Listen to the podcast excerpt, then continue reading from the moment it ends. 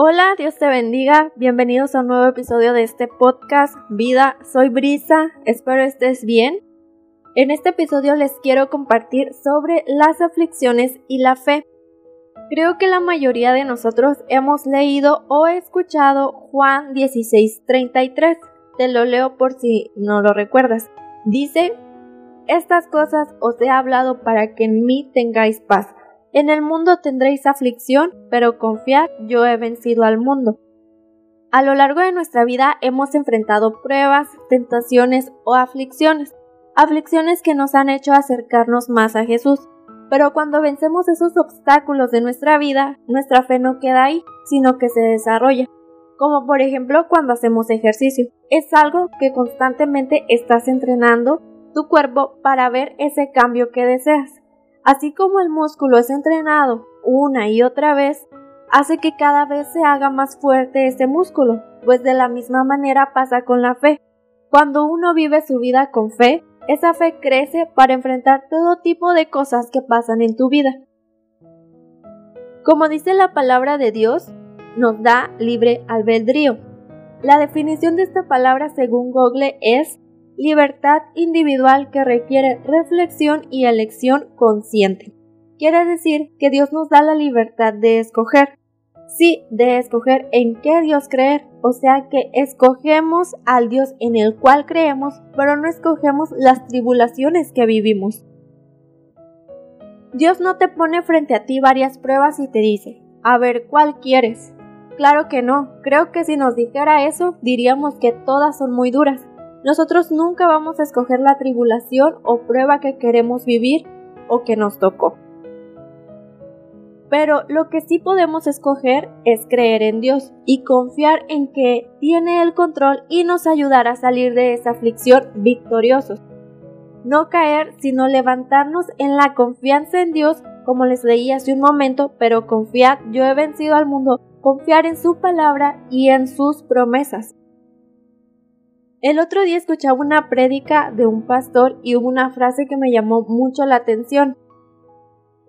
Dijo, la prueba viene como consecuencia de tu fe.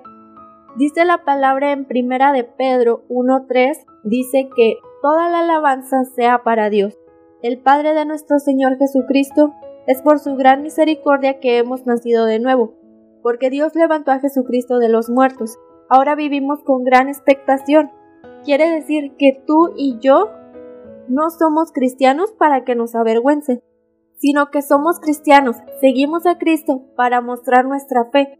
Y más adelante de ese capítulo, pero en el versículo 4 dice, y tenemos una herencia que no tiene precio, una herencia que está reservada en el cielo para ustedes, pura y sin mancha, que no puede cambiar ni deteriorarse. O sea que es importante que sepamos que lo que Dios guarda para nosotros no es una derrota, sino que es una victoria y nacimos para mostrar nuestra fe.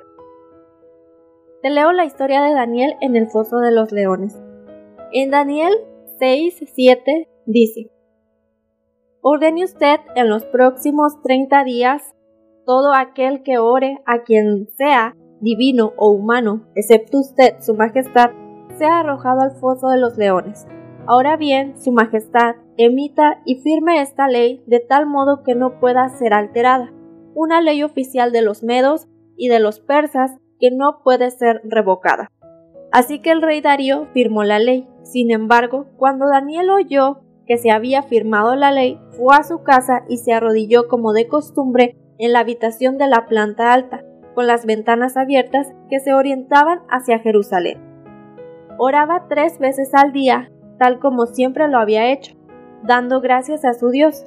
Entonces los funcionarios fueron juntos a la casa de Daniel y lo encontraron orando y pidiéndole a Dios que lo ayudara. De manera que fueron directo al rey y le recordaron el decreto.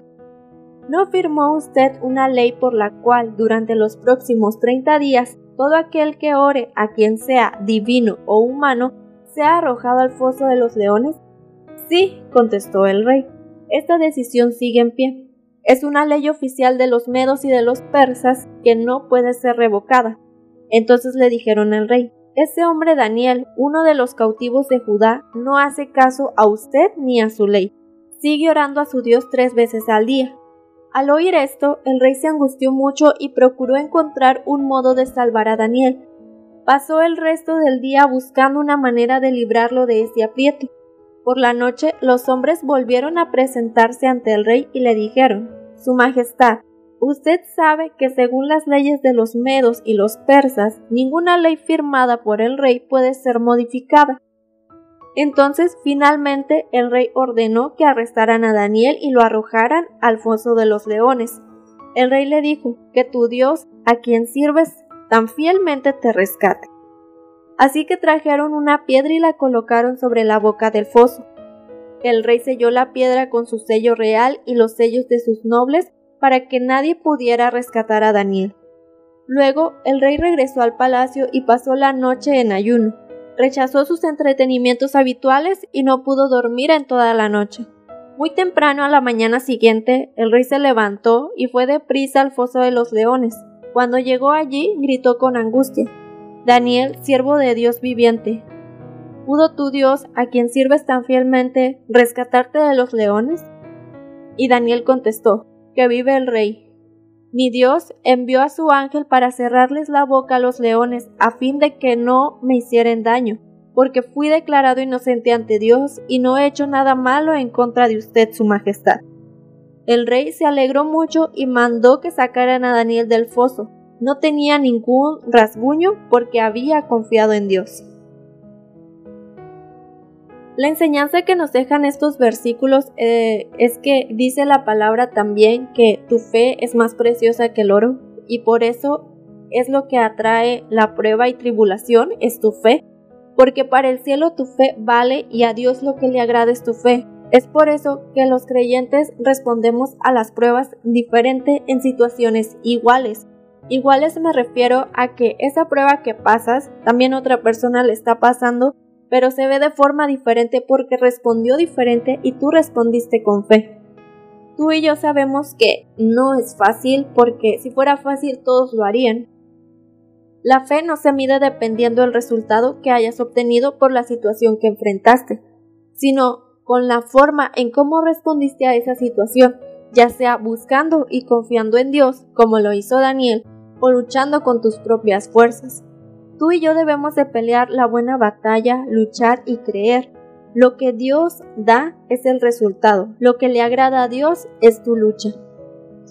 Y esto es todo por el episodio de hoy. Espero que haya sido de bendición para tu vida. Recuerda que todos los viernes estamos subiendo un nuevo episodio. Te invito a seguirnos en Instagram. Estamos como vida.bod y a compartir con tus amigos. Dios te bendiga. Bye.